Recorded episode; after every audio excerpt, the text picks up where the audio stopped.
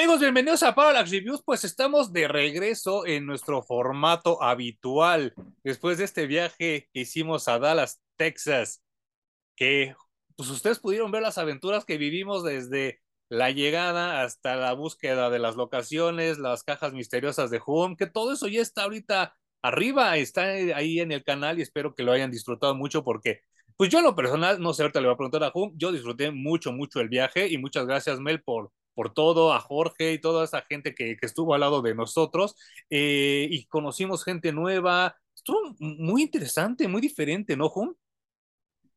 Sí, muy padre. Nos recibieron a todísima madre en casa de, de Melissa, su esposo Jorge, mis tres hermanos, ¿no? El Santi, Madeleine, ajá. Y. Ranza. Ranza.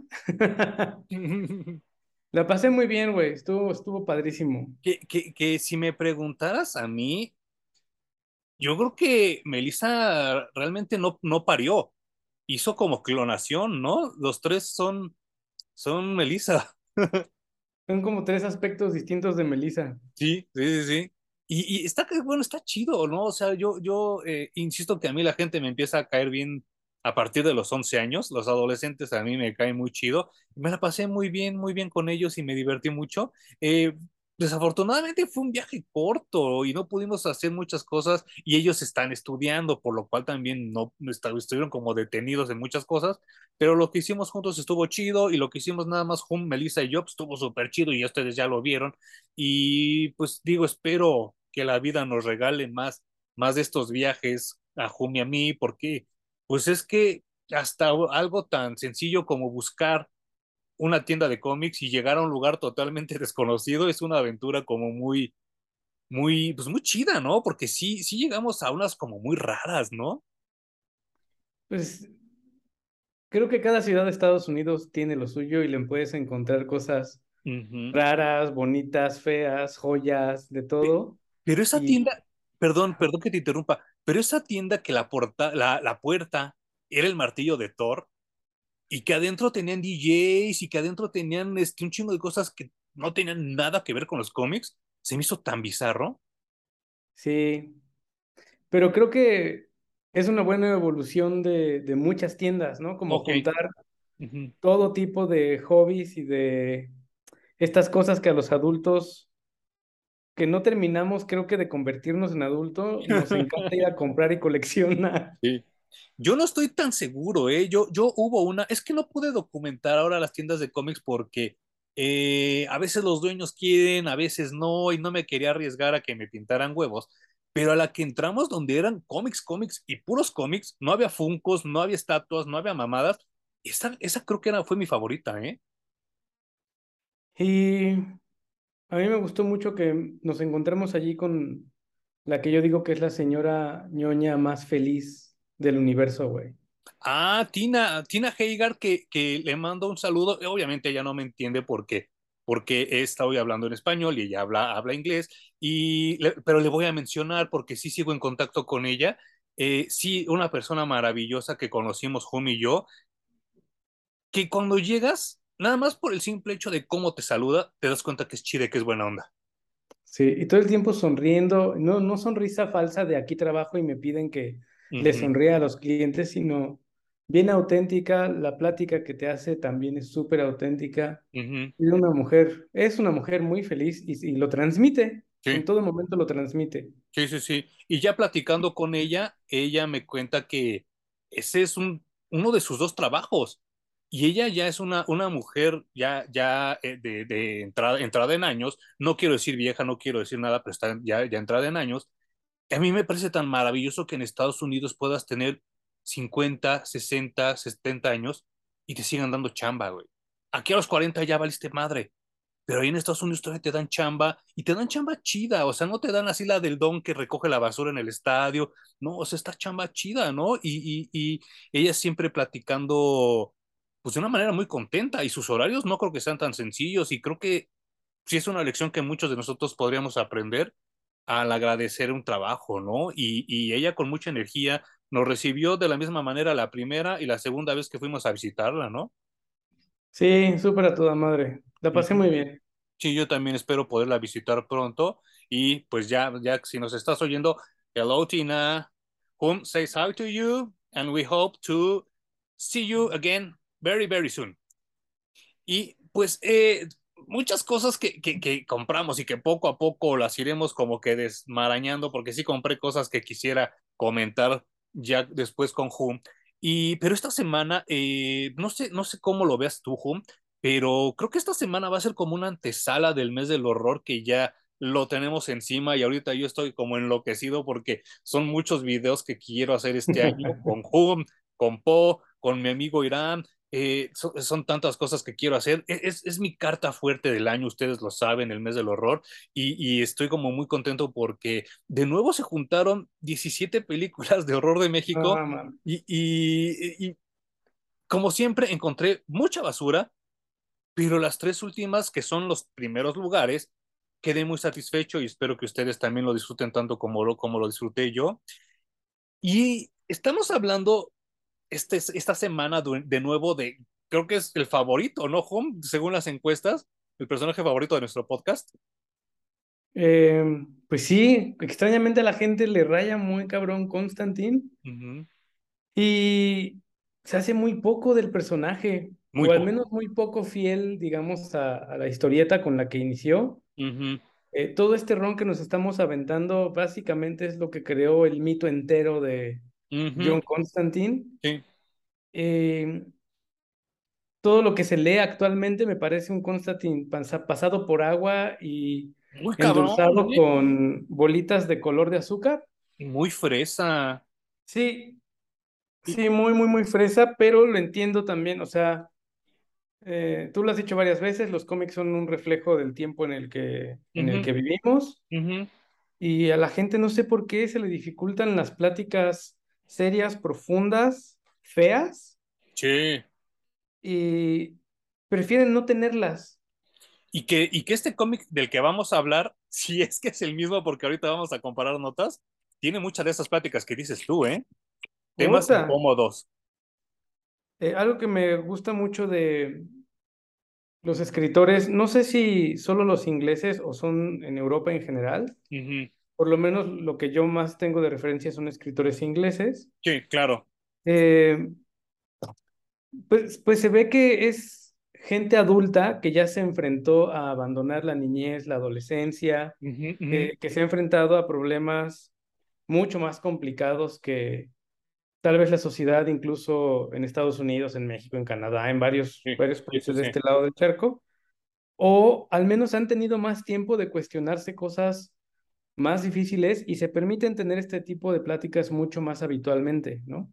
Fíjate que, que, que yo tengo la idea, y si hay alguien en Europa que nos esté escuchando, por favor, coménteme aquí abajo, de que sí, Europa ha sufrido más que nosotros, ¿eh? En muchos aspectos. O sea, para empezar, ellos, sus servicios sanitarios, el agua, que es algo vital para todos, ellos no la tienen tan, tan, tan chingón como nosotros, ¿no? O sea, nosotros nada más abrimos la llavecita y sale, y sale limpia, y sale cristalina, y sale sin olores. En Europa eh, se complica eso, ¿eh? Si ustedes van a Italia, dicen que apesta, si ustedes van a Londres, dicen que el agua escasea, y así me puedo seguir, ¿no? Y ya nada más desde ahí creo que Europa sí ve el mundo de una manera muy diferente. Por eso cuando vienen aquí se maravillan y lo veían como el paraíso, ¿no? Por, por muchos aspectos. Y, y sí también creo que el haber recibido bombardeos en la Primera y Segunda Guerra Mundial, y estoy hablando nada más del siglo XX, creo que sí deja huella en las psiques de, de, de mucha gente.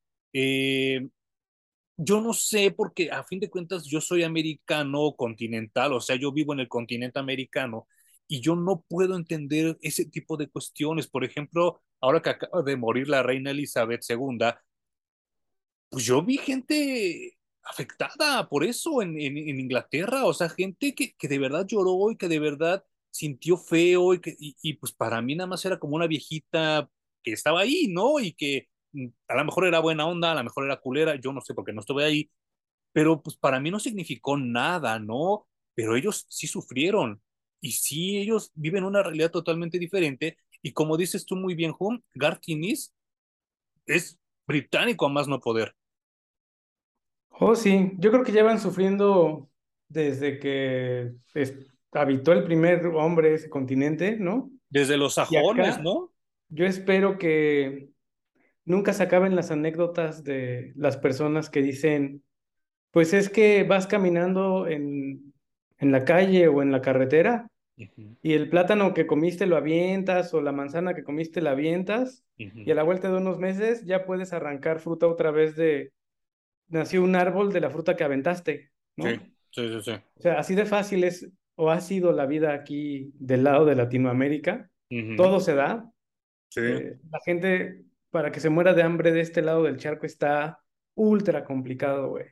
No hay manera. Eh, pues nada más es, che- es checar el precio de la comida aquí con cuánto desayunas y con cuánto desayunas en otras partes del mundo y es, es ridículo la comparación, ¿no? Tú sí ya pisaste Inglaterra y tú sí ya conviviste con ellos y ellos, pues no creo que sean las personas ni más amables ni más alegres del mundo, ¿sí?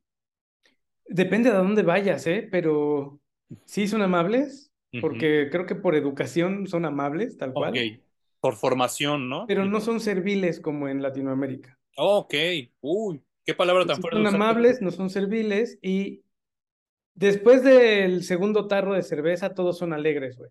Ok, ok. Y que también lo vemos mucho en este cómic, ¿eh? Que también se ve Ah, sí, claro. Para romper el hielo necesitan Sí, alcoholizarse. sí, sí, sí, sí, sí. Y es que vuelvo a lo mismo. Ellos no han tenido una vida fácil. Los británicos, los, los, este, la gente de Inglaterra. Ya iba a decir yo un chiste, un chiste local, pero no, este, pero no, la gente de Inglaterra eh, eh, eh, es, es, es distinta. Y ustedes si ven esta gran película que, que a Jumi a mí nos encanta, llamada Un hombre lobo norteamericano en Londres, ves el contraste, el contraste de, de bromas, el contraste de, de, chistes, el contraste de culturas, y hasta la manera en la que David y, y, este, y Jack van vestidos es muy diferente a la manera en la que están vestidos en Londres, y entonces ya desde ahí te quedas así de, ay, cabrón, ¿no? ¿Y a qué voy con todo esto? Eh, este, este, este, eh, esta vez que, que estamos hablando, Jumi y yo, de este Constantine, es cuando ya por fin Vértigo se da cuenta de que el tándem Garth Ennis y Steve Dillon es la manera de, de, de, de seguirlo. Todavía se avienta como 3, 4 cómics con otros dibujantes, pero Garth Ennis siento que no tiene esa manera de, de, expresar también las cosas por medio del papel como lo hace con Steve Dillon. Sí, siempre hay matrimonios muy bonitos entre escritores y, y dibujantes en el cómic. Sí. Y este es el caso, ¿no? De hecho, hasta se los tuvieron que llevar a Punisher así, ¿no? Como matrimonio que son, Y me porque di cuenta por qué. muy ¿eh? bien. Uh Pues, -huh. güey, ¿para qué los rompes? Mejor llévatelos como pareja siempre. Uh Y -huh. pues sí, sí resulta eh, un buen cómic bien narrado. A mí también me gusta mucho. Uh -huh. Y pues Steve Dillon también ha ido evolucionando. O sea, ves Mucho. cómo poco a poco mejora el dibujo. Uh -huh. Y se siente padre porque es como acompañarlo en su viaje Sí. de maduración como dibujante, Sí, aparte sí, de lo que estás leyendo, ¿no? Eso Uh es otra manera de disfrutar también los cómics. Ahorita es donde vamos a empezar a comparar notas, Jumi y yo. El primer cómic que leí de este, de este Hellblazer, eh, de, este, de este que estamos hablando, de este volumen, eh, es cuando es una noche de Navidad donde van a ser un bebé de un ángel y una mujer, un sucubus. Está buenérrimo eso, güey. Ok, pero sí fue el que leíste tú también. Sí, ahí empecé yo también. Perfecto. Eh, lo hemos visto muchas veces. O sea, este no es un tema nuevo. No, no, no es un tema así que, que, que Steve Dillon y que Garth Ennis inventaron. Porque lo hemos visto, pues creo que desde Blade, lo hemos visto así. Creo que hasta en Little Nicky, ¿no? En la de Adam Sandler tocan ese tema. Pero la manera en la que se maneja aquí está muy cabrón, ¿no? Pues es que tiene que ser una aberración. Sí, sí. Eh, obviamente esto está cargado justo de lo que ya hemos hablado antes de catolicismo hasta por los dientes. Sí, claro. Y respetando esas creencias, pues que un ángel con un diablo de una categoría un poco más baja, digamos, Uh -huh. eh, tengan un hijo. Sí. O sea, primero que conceptualmente te caiga en la cabeza que se embarace un demonio o una demonia, ¿no? Sí, sí, sí. Y luego que el papá hacia un ángel y que vayan como, ¿cómo decirlo? Como un Romeo y, Julieta.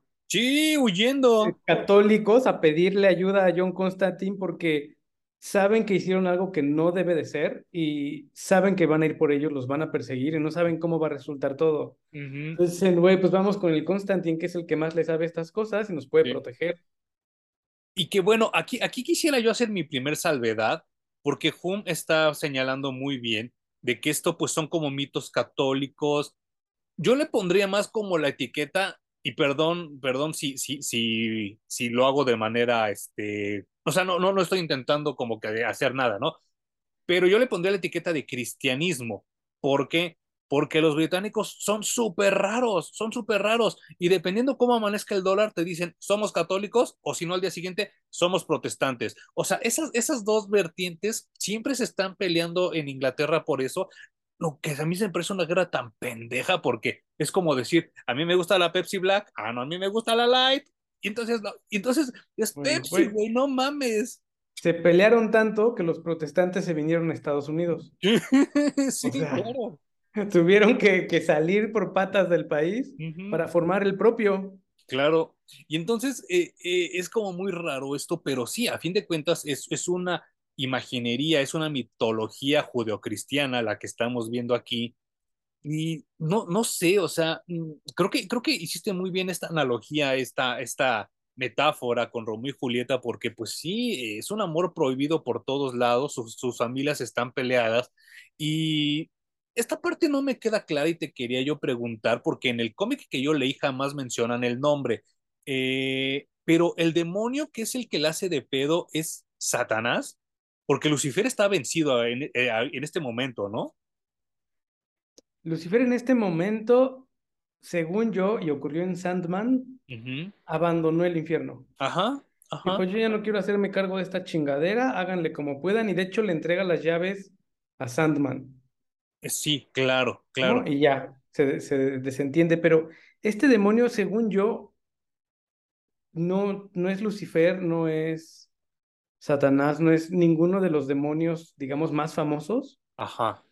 Según yo, es un demonio que de los tres o cuatro que creo que en este momento está dividido el reino de, del infierno. Ok, ok. Porque sí, me, sí me sentí un poco perdido ahí, ¿eh? Fue así de, ay, qué pedo, visto ¿En dónde? ¿No? ¿A qué hora pasó?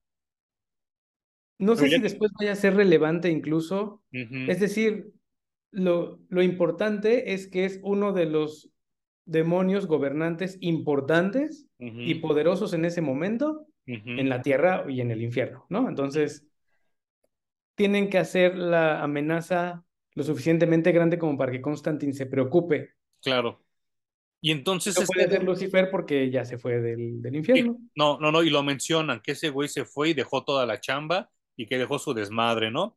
Eh, pues este, este demonio, que no, no sé su nombre y tampoco, va con la mamá de, de, la sucubus.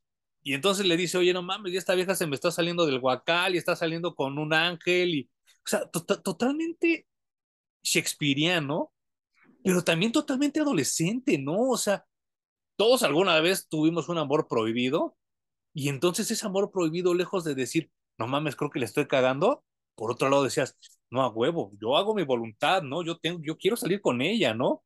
Y entonces eso es lo que vemos aquí, ¿no? Un amor adolescente. Pues el pedo es que les cae la ley.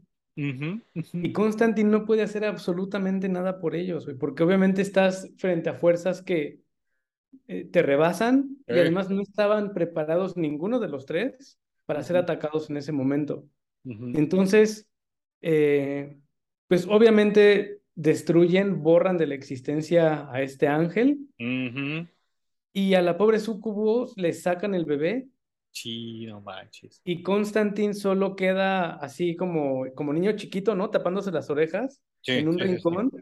Eh, deseando que lo que sea que le hayan sacado la sucubu del vientre, eh, lo maten. Sí, no manches. Y te lo dejan abierto, ¿no? Te lo dejan pensando así como de que a lo mejor sí, a lo mejor no, y no te vamos a decir, ¿no?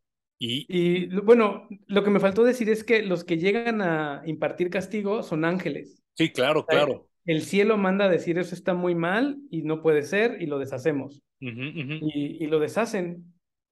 Y esto inicia, digamos que, un, una nueva historia de venganza, porque pues la sucubu se queda súper ardida, le acaban de matar al galán, o sea, olvídense de que es ángel y lo que sea, le acaban de matar al galán, le sacaron al producto y además, pues parece que lo mataron. Sí.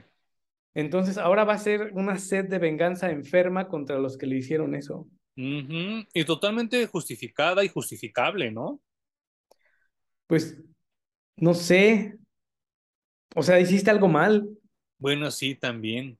Sí, sí, sí. E, es que eso también está muy padre. Eh, sin caer en esto de justificar a los villanos, como lo han venido haciendo en, en Disney los últimos años. En todos lados, no solo Disney, en todos lados. O sea, a fin de cuentas todos sabemos que alguien malo o alguien que realiza una mala acción, no es porque un día se levantó y dijo voy a hacer una mala acción. Tiene que haber una secuencia de eventos que te lleven a tomar esa decisión. Que claro. Entonces, eh, esta ambivalencia todo el tiempo de quiénes son los buenos y quiénes son los malos, ¿no? Porque es una, es una, una diabla con un ángel. Hicieron un acto malo, pero qué tan malo es visto desde otra perspectiva y luego bajan los ángeles, se los chingan, pero ellos son, digamos, como la policía, entonces ellos son los buenos, ¿no?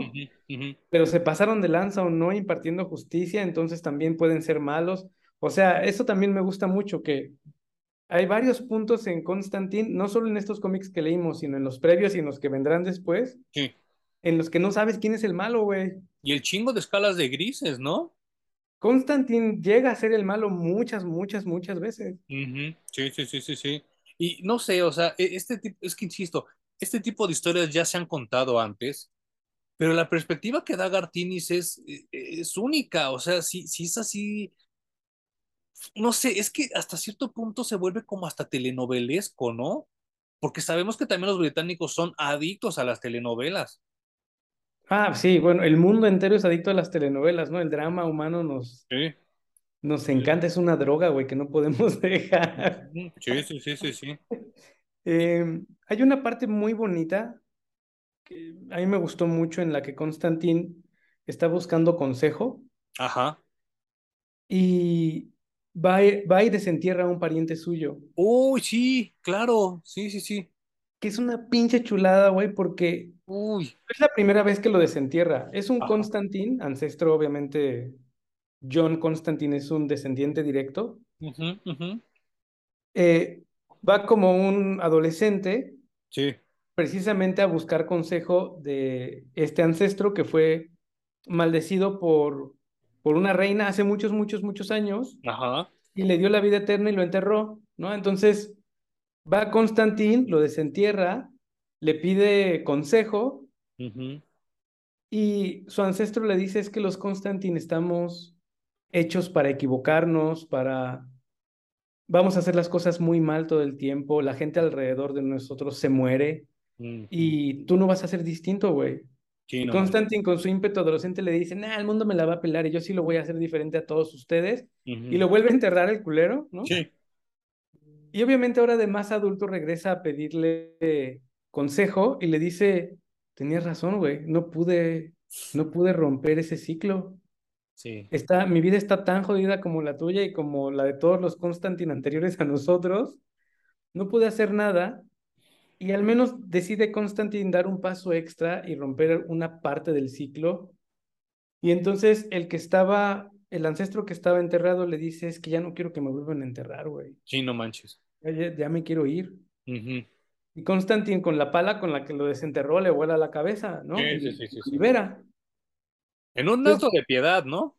Sí, y, y en ánimos de, ok, no pude con esto, pero sí puedo cambiar este pequeño paso y darte a ti la libertad. O sea, estos pequeños pasos que a veces Constantine se permite dar para romper ese ciclo me gustan mucho. Obviamente, John Constantine es un personaje en, en, el cómic. Si fuera un ser humano, tal vez sí, sí empezarían a cambiar cosas en su vida.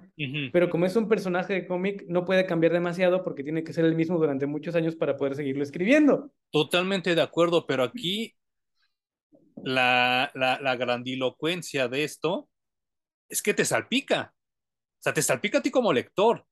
Totalmente de acuerdo. Y entonces yo cuando leí eso dije, chingue su madre.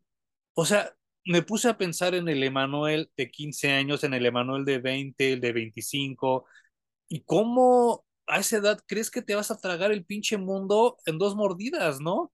Claro. Ya cuando te empieza a dar putazos la vida es así de, ¡ay, no mames! Y entonces empiezas a darte cuenta que lo que te decían tus papás, que lo que te decían tus maestros, que lo que te decía pues gente más grande que tú, tienen toda la perra razón. Y tú creías que, que, tú en cinco minutos y en dos clics ibas a arreglar el pinche mundo que ellos dejaron hecho caca, y no es así, no es tan fácil. O sea, y enfrentarse a eso es empezar a crecer y empezar a, a darte cuenta que, que, eres una persona de este tamaño y hace días te sentías así. Y ese cómic también a mí me pegó muy cabrón, güey, muy cabrón. Está muy chido porque este ancestro le dice, ya quiero descansar. Sí, sí, sí, sí. Y a fin de cuentas, dentro de esta pequeña historia, eres una figura paterna. Uh -huh. Sí. Entonces se vuelve esta idea de ir a reconciliarte con tu papá uh -huh. y dejarlo descansar, de verdad. Eh, decirle, te dejo ir, sí. descansa. Uh -huh. Y de hecho, antes de volarle la cabeza con la pala, Constantine le dice, un bastardo puede perdonar a otro. Claro, ¿no? sí. Entonces, como perdonar a su padre, devolverle su dignidad de hiciste lo que pudiste, uh -huh. como yo estoy haciendo lo que puedo, uh -huh. y lo deja descansar. Le vuela la cabeza, lo mata y lo entierra.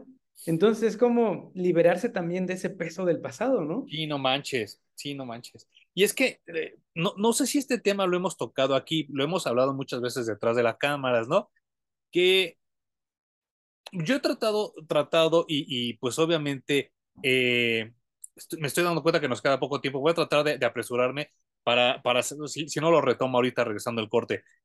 En entender todo este desmadre y, y, eh, a, a, mí me caga que la gente hable de la reencarnación porque, insisto, yo no creo en la reencarnación. Yo creo que, que hay cosas que, que no son como tan, tan, tan creíbles ya cuando empiezas a estudiar, ¿no? Y, entonces la resurrección, pues, esa la tuvo Jesucristo, ¿no? Y en los cómics, pues todos, ¿no? Pero en la vida real, yo no conozco a nadie que haya regresado de la muerte, ¿no? Pero esta onda de hablar de vidas pasadas y de, y de no, es que yo vengo de esta época, no, a, mí se me hace una pérdida de tiempo brutal, ¿no? Lo que sí creo es que el ADN viene cargado de un chingo de cosas y de un chingo de cosas que a lo mejor las disfrutamos, pero también a lo mejor las sufrimos. Y entonces, pues Constantine se da cuenta que puede huir de los demonios más poderosos y más chingones, pero no puede huir de su linaje. Y eso está muy cabrón. No sé de dónde se sacó Gartinis esa historia, ¿eh? Este, te digo, güey, son, no sé, no sé si sea una, un rasgo de, de, la sociedad inglesa, lo desconozco, pero uh -huh. al menos eh, Neil Gaiman y en este caso Garth Ennis uh -huh. saben escribir de esas cosas muy bien. Es un capítulo, ¿eh? O sea, esta no tiene continuación, no tiene precuela, no tiene secuela. Y en 24 páginas te toca nervios muy cabrones, ¿eh? Y es que estábamos hablando de, de esta onda genética, porque pues la genética sí es una ciencia probada y comprobada, donde en el ADN descubrimos tantas cosas que yo creo que es hasta aterrorizante el que no las podamos entender aún, ¿no? Y si ustedes ven una foto de sus papás, ya sea de su mamá o de su papá, y ven una foto de ustedes ahorita, a la edad que tenían ellos, es innegable que ustedes son sus hijos, ¿no? O sea, está muy cabrón. Y si, y si se heredan ese tipo de rasgos, ese tipo de expresiones, ese tipo de comportamientos, que no se hereden memorias, es como tonto el decir el que no se pueda o que no está incluido en el paquete. Y por eso yo no creo en la reencarnación. ¿A qué voy con esto? Si esto me lo hubieran dicho que John Constantine estaba que el mismo Constantine era el que se peleó con la reina y el que estaba ahorita en los ochentas, porque este cómic es ochentero, le hubiera quitado mucho sabor a lo que acabamos de hablar, ¿no, Juan? Sí, totalmente. De hecho, hay, hay cosas que a mí me sorprenden. Seguramente le aventaron un hechizo a John Constantine para rejuvenecerlo, porque mm, sí. Eh, este Constantin era adolescente en los sesentas.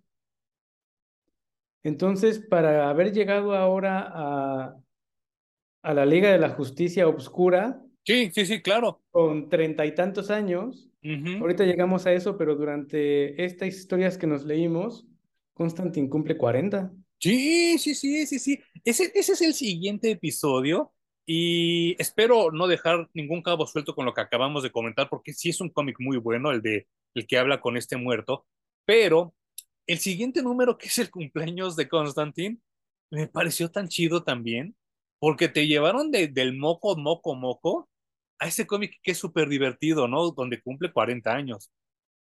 Es una fiesta total, güey. o sea, qué chulada. Em, también lo sentí un poco raro porque Constantine se la vive diciendo que no tiene amigos y los pocos amigos que tiene terminan muertos de alguna u otra manera. Y el departamento de su novia se llena de amigos, güey. Y no manches. Sí, sí, sí, sí. Bueno, hasta la persona más sin amigos seguro tiene unos dos o tres amigos por ahí. Sí, no, y sabes que está bien chingón que hasta alguien que es totalmente mamón y totalmente ajeno a todo, que es something, va a la fiesta. Y es muy, está muy cagado, güey, porque lo ocupan para crecer una matita de marihuana. sí, que, se la regala. Sí, claro. Y todavía el John Constantine tiene el descaro de decirle, oye, pero también las secas, ¿no? Para que nos la podamos fumar. Sí, sí, sí, sí, sí, claro, ¿no? No, no sé, o sea, es que creo que John Constantine sí es como muy, muy humano y, y, sí, yo conozco gente que se la pasa quejándose de que no, no tengo amigos, nadie me quiere, bla, bla, bla. Y siempre hay alguien que les está tirando el paro y siempre hay alguien que los acompaña.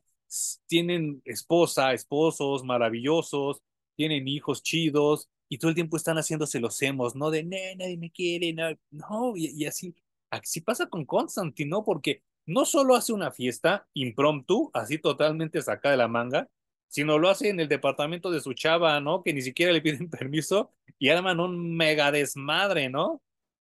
Sí, güey, la pobre novia creo que ni siquiera la invitaron. No, no, sí, creo que no.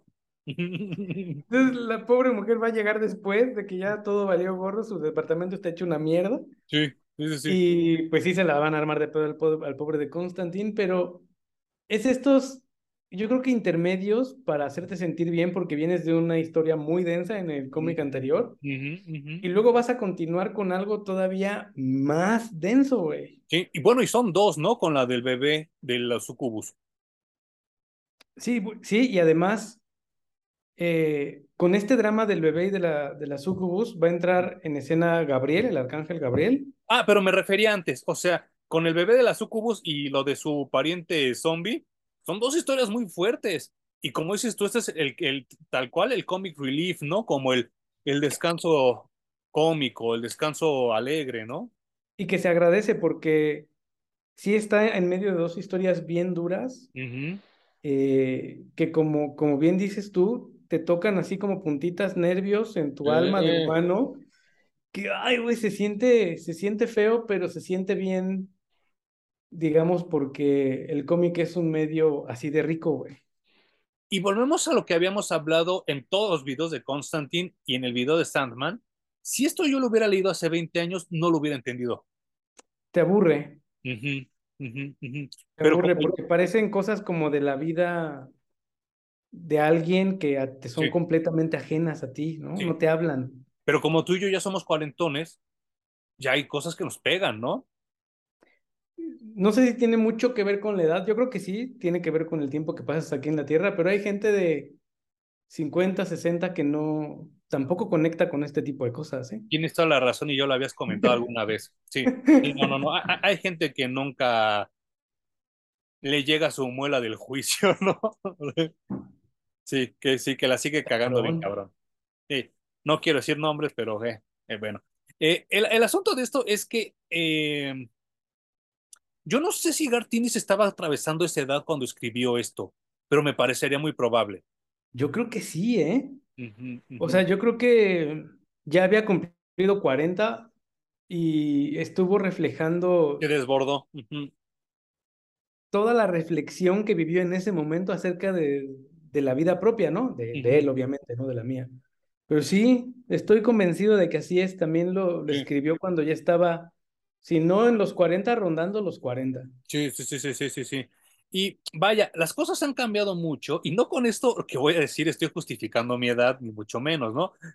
Pero en los ochentas, todavía en cachitos de los noventas, cumplías 40 y ya eras un viejo. Ya eras así el rucazo, ¿eh? Ya eras así el de, no mamen, ya pásenle su pinche Melox y, y sus pastillas porque ya se va a dormir el viejito, ¿no?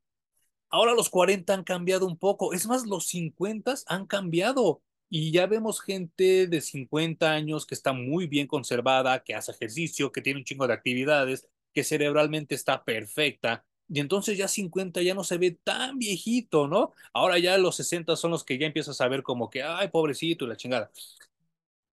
Pero hace 20 años no, ya eras el ruco. Y entonces eso le pesa bien cabrón a Constantine, ¿no? Y empieza a hacer como chamacadas, como para hacer como una esgrima, ¿no? Y combatir un poco el, el, el hecho de que ya tiene 40.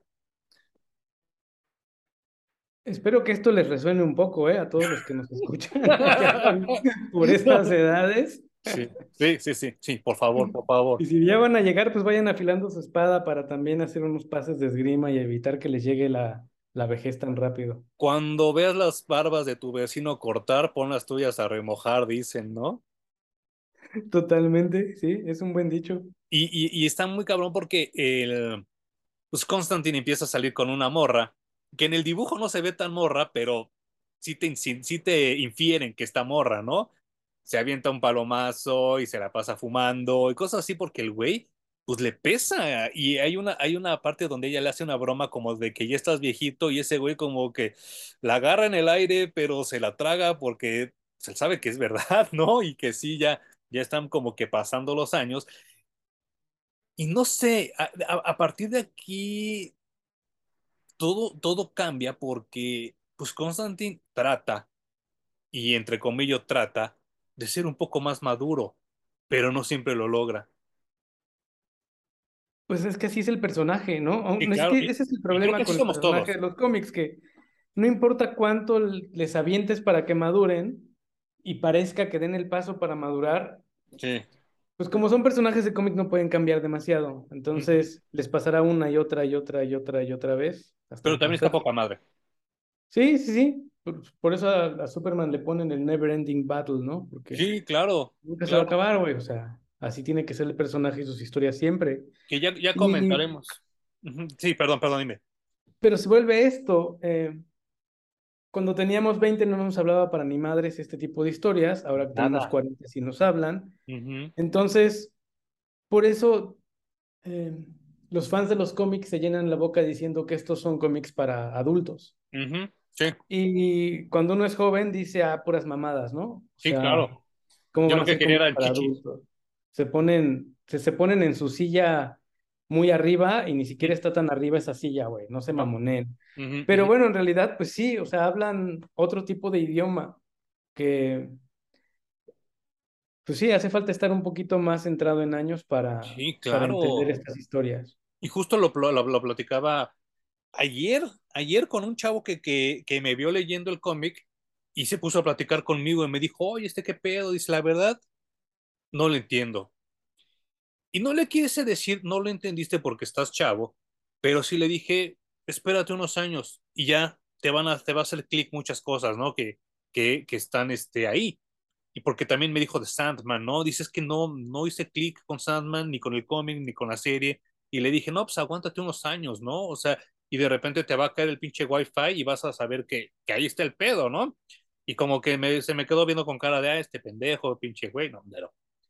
Pero yo espero que sí, y, y, y, y, si ya se suscribió a mi canal, pues mi querido Diego, pues espero que sí. Este, los vuelvas a leer en unos, ¿qué? Cinco años, ya cambió mucho tu vida, ¿no? Cambia un montón, sí, las cosas. Estas, este tipo de historias a mí son las que me gustan mucho porque cuando los leía a los 20, 20 y tantos, uh -huh. pues obviamente lo que me gustaba era que había encueradas, que había violencia, que claro. se hablaban de temas un poquito más maduros, aunque no Grosería, ¿no? Ajá, había groserías, entonces había como más libertad, eran cómics más libres, por eso uh -huh. me gustaban. Uh -huh. Aunque entendía poco realmente, ¿no? Uh -huh. Y este, con este tipo de historias regresas unos 10 años después y entiendes otras cosas. Sí, no manches. Y seguramente regresarás otros 10 años después y dirás, no mames, ¿cómo me perdí esto que no lo había visto? ¿no? Sí, no, no, no, qué cabrón.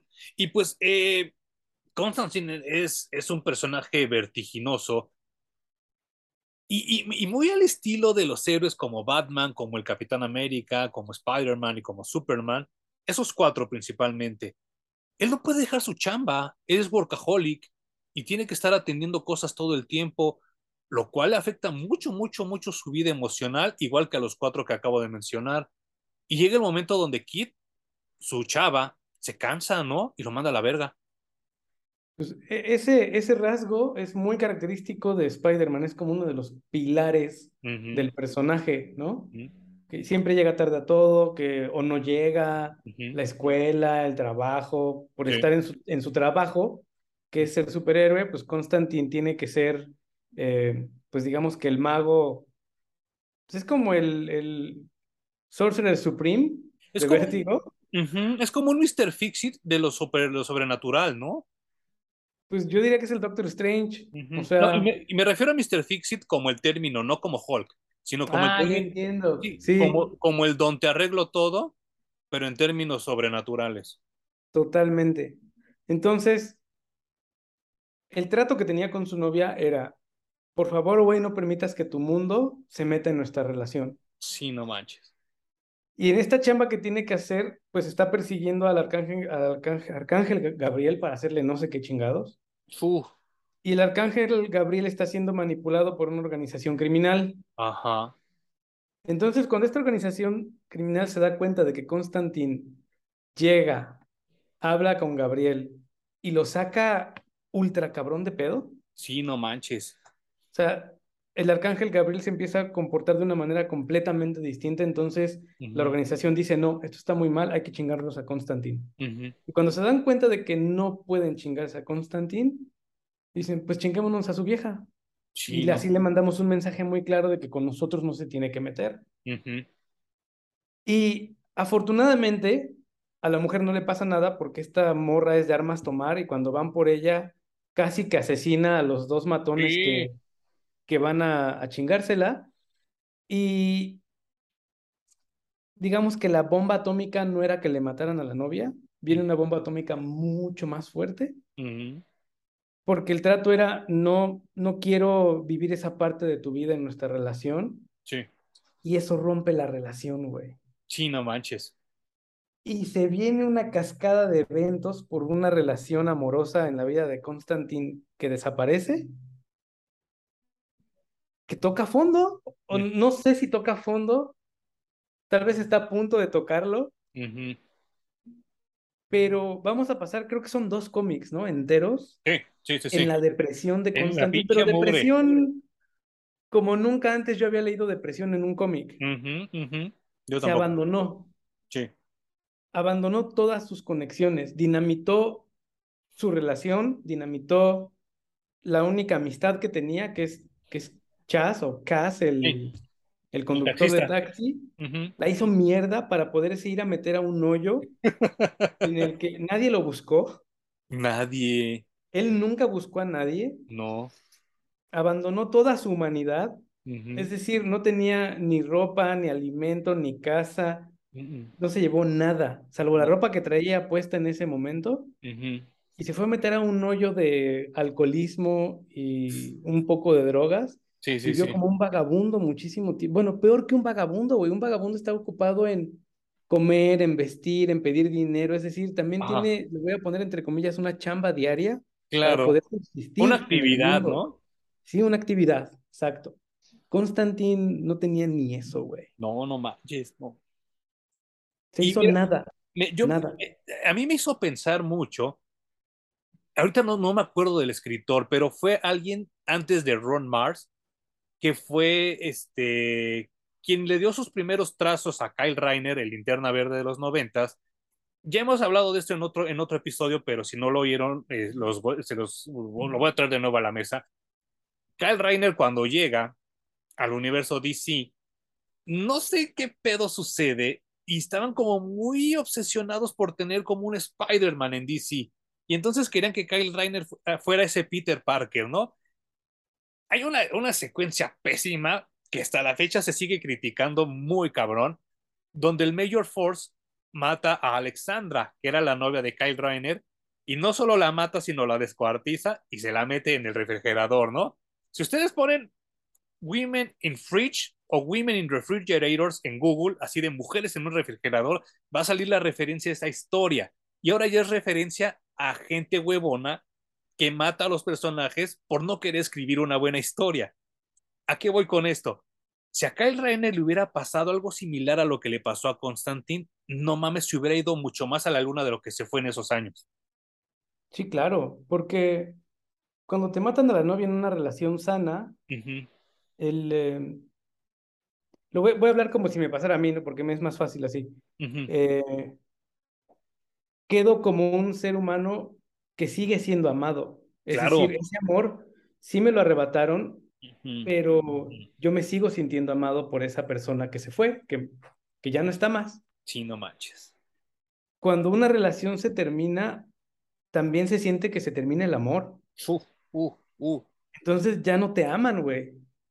Güey, es que está culero porque lo, lo dijiste muy bien. A fin de cuentas, y, y, mira, Dios me libre de, vivir algún día la muerte de alguna pareja, ¿no? Pero si la vida acaba, es porque acabó. Es porque a lo mejor Dios o el universo o en quien tú creas dijo, se acabó, chavo. Nos vemos después. Pero que te manden a la verga y que a todos nos han mandado a la verga en alguna vez en nuestra vida, se siente de la chingada. O sea, porque empiezas a cuestionarte en qué la cagué, o, o, o, por otro lado dices, no mames, sí la cagué, este pedo lo pude haber cambiado, este, no mames, y entonces la, la, pinche mente te juega juegos muy culeros, y tú solito te estás navajeando en la panza y te estás picoteando, dices, no mames, y entonces eso es lo que vive John Constantine, pero a la enésima potencia. Sí, porque recordemos que eh, en este intermedio anterior nos regresaron al Constantine adolescente. Entonces, Constantine va a vivir este rompimiento justamente desde allí, como si rompiera con su primera relación amorosa adolescente. Y un tanto es así porque es la primera relación seria que tiene. Después de mucho tiempo. Siente verdaderamente aceptado, amado, con todo el bagaje que trae. Entonces, cuando se rompe, pues Constantine pierde su valor. Su valor, no, no digo como su, em, su valentía, sino... Su valía. Eh, exacto, gracias. Ya no vale absolutamente nada, ni como ser humano, ni como mago, ni como... No, no, no. Lo despojan absolutamente de todo. Y lo que le queda obviamente es, yo lo que quiero es no sentir lo que estoy sintiendo. Y la única manera como sabe él adormecerse a sí mismo es tomando alcohol. Sí. Y se deja ir como gorda en tobogán, güey. No hace, ni siquiera come. Solo se emborracha. Es todo lo que hace. Y está como te por ocho tirado en los panteones, ¿no? Y ahuyentando a todo el que se le acerca. incluso a los mismos homeless que están con él, o a la gente que intenta acercársele, los manda derechito a la chingada en dos segundos. Sí, sí, sí. No quiere tener conexión con nada ni con nadie. Nada. Es brutal, güey, brutal. Este, este, este par de cómics es muerte y desolación. Sí, no manches. Y hace rato que hablabas de, de cuando la, esta Kit se defiende y le navajea los testículos a, a, uno de los asesinos que le mandan. Ahí es donde, donde, donde Steve Dillon, porque ya hemos hablado mucho de Gartinis, pero en ese número es cuando Steve Dillon empieza a desarrollar, es que no sé, no sé ni siquiera qué término usar. Es como violencia no violenta, ¿sabes? Porque no estás viendo el acto en el momento, estás viendo lo que pasa antes y lo que pasa después, no durante. Y esa síntesis que tiene Steve Dillon e, es, única, o sea, e, está muy, muy bien retratado. Todo lo que tenía Gartinis aquí, el Steve Dillon lo hizo, pum, pum, pum, ahí está, y quedó perfecto. Hay películas y, volvemos al caso de siempre, y es que ahorita me estaba acordando de que en The Voice se burlan muy culero de Zack Snyder, y no sé si él haya entendido el mensaje. Zack Snyder es un pésimo director, y él no sabe sintetizar. Por eso hace películas de cuatro horas y media, porque el güey no sabe sintetizar. Y Steve Dillon, maestrazo de la síntesis, ¿eh? Y en esto que me estás comentando de cuando Constantine está destruido, se ve destruido. Y entonces no estamos viendo realmente la violencia que ocurre en su mente, pero estamos viendo el decaimiento visual, anímico, hasta sus tomas son como más cerradas, hasta como más claustrofóbicas, ¿no? Sí, sí, sí. Y, bueno, todo es en la calle. ya, ya, hemos platicado antes también de que en el cine, sobre todo en el de terror, lo hacen muy bien. Sí. Cuando no te muestran sangre ni asesinatos en pantalla así gore. Sí, como lo que hace y... Hitchcock. Ajá, tu mente se encarga de todo, ¿no? Tu mente lo hace tan terrible, pues como tú te lo puedas imaginar. Sí, sí, sí, sí. Este, esto lo hace también eh, el dibujante en, en Hellblazer. Y como dices, es, es una evolución de su arte, güey. Y era también lo que te decía al principio. ¿Cómo, ves que ha logrado este tipo de cosas con la calidad de dibujo que tiene ya en este momento? Es que pedo, güey. O sea, está haciendo demasiado bien. Muy bien.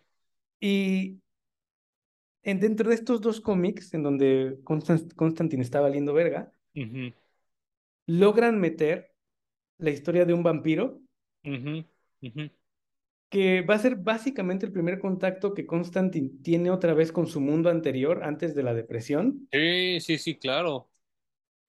Y no sé si es a propósito, pero yo lo tomé con que el pinche Constantine está tan tóxico en este momento que cualquiera que se le acerque, incluso para hacerle daño, va a resultar dañado, güey.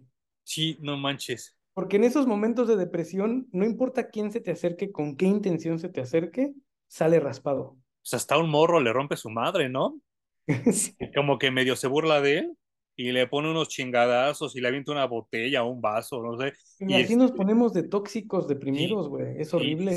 Sí, sí, sí, sí, sí. Sí, porque es que, es que, insisto, eh, todos hemos tenido este tipo de encuentros y desencuentros amorosos. Y a lo mejor ahorita la vida ha cambiado, quiero creer, para muchos para mí sí ya cambió. Pero hace 20, 25 años, cuando yo tuve mis amores adolescentes, no mames, te hervía la pinche piel, ¿no? Te hervía la sangre y llorabas, te violentabas y sí, tantito te decían, oye, ah, que te, te, la verga. y es esto lo que, lo que evidencia y lo que retratan en el cómic de Hellblazer, ¿no? Sí, y lo retratan muy bien, güey. O sea, llega el vampiro y lo muerde, obviamente el vampiro se muerde, se muerde, se muere después de morderlo, ah. porque Constantin tiene sangre de demonio. Y analogía. Y es una analogía de lo que acabas de decir, que está tóxico. Totalmente, güey. Está toxicísimo el cabrón. Sí, sí, sí, Y ahorita que decías lo de este vampiro, no hemos hablado, pero ahorita lo traigo a colación, de que Glenn Fabry sigue haciendo unas chambotas, güey. Muy cabrón las portadas, aquí está este, este vampiro que comenta Home, qué portadazas, ¿eh? Está muy cabrón ese güey. Yo también cada portada que veía decía, ¿qué pedo? Sí. Este güey se avienta obras maestras con cada portada que hace. Y que estamos hablando de que hace 25, casi 30 años que tienen estas historias, el Photoshop era totalmente primitivo, ¿eh? O sea, no crean que era Photoshop era totalmente manual. Yo asumo que era aerógrafo y técnicas mixtas, ¿no? Seguro que sí. No, bueno, esas cosas deben de estar en manos de, de gente que pagó mucho dinero por esas piezas Justo y que ahora deben de valer muchísimo más, ¿no? Justo eso y Qué bueno, güey, porque creo que también ya le tocaba al cómic que le reconocieran ese tipo de cosas. Aquí estoy mostrando otra. Perdón, perdón a la gente que nos está oyendo en Spotify, en Amazon Music, en Apple Music porque estoy mostrando unas portadas. Pero si ustedes se meten a Google y buscan, buscan la, ya lo había dicho a, Glenn Fabry le ponen Hellblazer, les van a salir cantidad de portadas muy cabronas. Aquí hay un acercamiento que tiene este cómic. No sé si el tuyo también lo tenga. Este es el de editorial Televisa, el de Smash Comics. Pero nada más chequen la perfección de las expresiones faciales, dónde caen las sombras, los dientes, las muelas, los ojos, las arrugas eso, eso es de Masters, o sea, eso, eso, eso son cosas muy cabronas, ¿eh? Y que eh, yo no sé si sea tu caso, pero este, eh, particularmente esta época de Constantine, es donde yo me acuerdo que empezaba a ver estas portadas en las convenciones de cómics.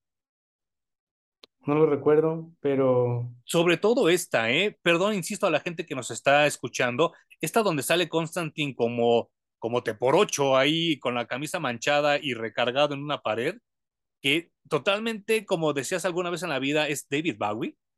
Y esta portada yo recuerdo que la veía muy seguido en pósters en las convenciones y que vendían el cómic de Hellblazer. Pero pues obviamente yo estaba muy chavo y estaba comprando otras cosas. Sí, yo creo que no, no sé si ahora lo permite el cómic como formato porque ya se produce tan rápido todo el tiempo que este tipo de arte que vemos en los noventas en algunas portadas como en Sandman o como en Hellblazer, llevan su tiempo, o sea, no son cosas que se producen en tres días, güey. Sí, no, no, manches, no. Eh, además, por ejemplo, Alex Ross, que se nota que produce una portada cada tres días, yo creo. Muy cabrón. Se nota que ya no le echa tantas ganas como antes, ¿no? Y estas portadas seguramente les llevaba hacerlas casi los 20 días, ¿no? Que tenían para producirla para que se pudiera imprimir el cómic. Y, y, se nota, güey, la cantidad de detalle que tú acabas de comentar y las técnicas que le aplicaban yo valoro mucho el arte tradicional, güey, me encanta, me apasiona mucho. No, no demerito el digital, pero el tradicional para mí siempre tiene un pasito más arriba que el digital. Fíjate que, que um, yo tuve la desfortuna y, y, y, lo llamo desfortuna porque también fue cuestión del destino, o sea, no teníamos muchas opciones, mis papás no sabían de eso porque eh, pues yo les salgo artista visual y mis papás no lo son y no sabían cómo encaminarme, cómo orientarme en este aspecto, ¿no? Por eso le llamo como infortunio, ¿no? Como, como, pues, como eso, mala suerte, ¿no? De que eh, yo me meto a estudiar diseño gráfico creyendo que ahí voy a aprender todo lo que acabamos de mencionar. Obviamente nunca me enseñaron ni madres y todo eso lo tuve que ir aprendiendo yo de manera lírica y aprovecho para hacer mi, mi autoblog si quieren checar mis dibujos, estoy en Instagram como eh, arroba blackstar-parallax o en, en DeviantArt, estoy como Emanuel Armas, ahí me pueden checar. ¿A qué voy con esto? Recientemente compré mi, mi, mi tabla Wacom y como que de un año para acá, no, año y medio, un poquito más, con la pandemia, fue, fue justo en la pandemia cuando compré mi tabla Wacom. He empezado a conocer eh, brushes en Photoshop, he empezado a conocer filtros, he empezado a conocer texturas que yo quería hacer con el pincel, con el lápiz, con la barra con té, con los pasteles, pero nunca me salieron porque nadie me enseñó. Y entonces el ya poder hacerlos de manera digital y sin mancharme las manos, ni manchar en el pinche cuarto, ni manchar nada, para mí tiene mucha valía, porque digo, no mames, es lo que toda la vida quise hacer y me está saliendo por fin pero estoy totalmente de acuerdo contigo que la gente que lo sigue haciendo en físico son semidioses. Sí, está muy cabrón. Pero no nos vamos a clavar en, en el arte. Sí, no, no, no, no. hacer un programa entero de eso, güey. Sí, no, pero, pero sí, sí, sí, sí quería hacer la acotación de que Glenn Fabry se seguía rifando muy cabrón y fue mejorando, ¿eh? Está muy loco ese güey. Eh, regresando a, a la historia, yo me preguntaba cómo le van a hacer para sacar a John Constantine de esta depresión. Ajá. También lo sacan de una manera magistral, güey. Sí, sí, sí, sí, sí. O sea, el pobre John Constantine termina tirado cerca de un, pues de un cadáver, un cadáver que ya está en los huesos, ajá, que nos van a entender que ya tiene mucho tiempo allí. Sí. Y se avienta un sueño, diagonal viaje, en el que se convierte en la persona que fue ese esqueleto que se acaba de encontrar.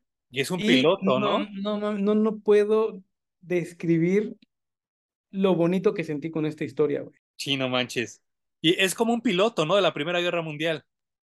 Sí, es un piloto de la Primera Guerra Mundial que la, la historia es súper básica porque este piloto tiene un encuentro con un eh, con alguien que está más arriba que él en, en, en, la Fuerza Aérea, ¿no? Militar, ajá.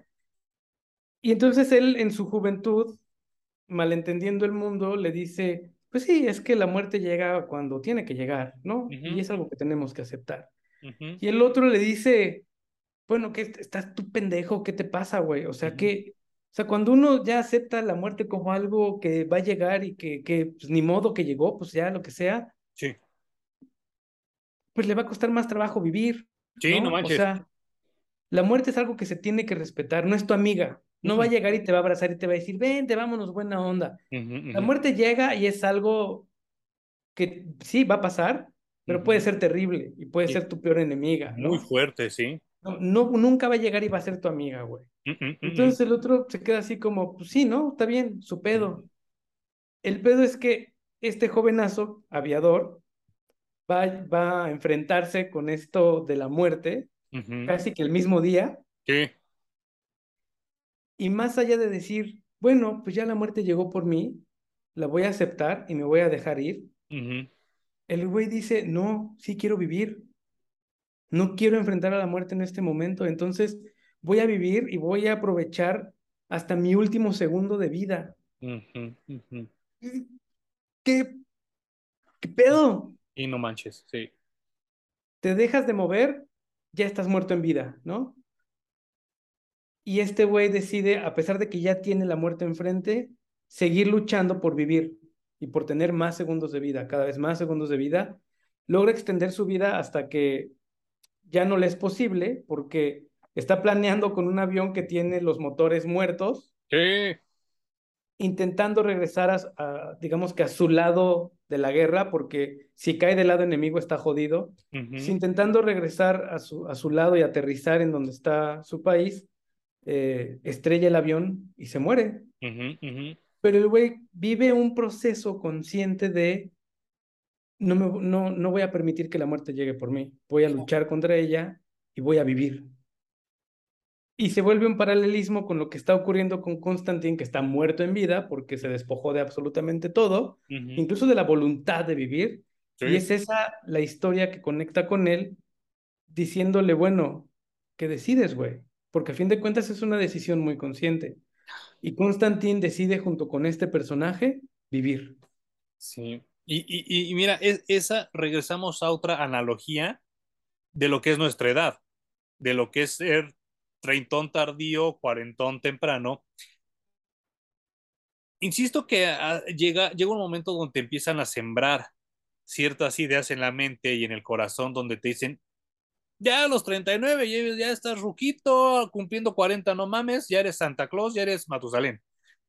Y entonces mucha gente se impacta y mucha gente se, se, se, deja, tal cual como lo pusiste ahorita, morir, güey.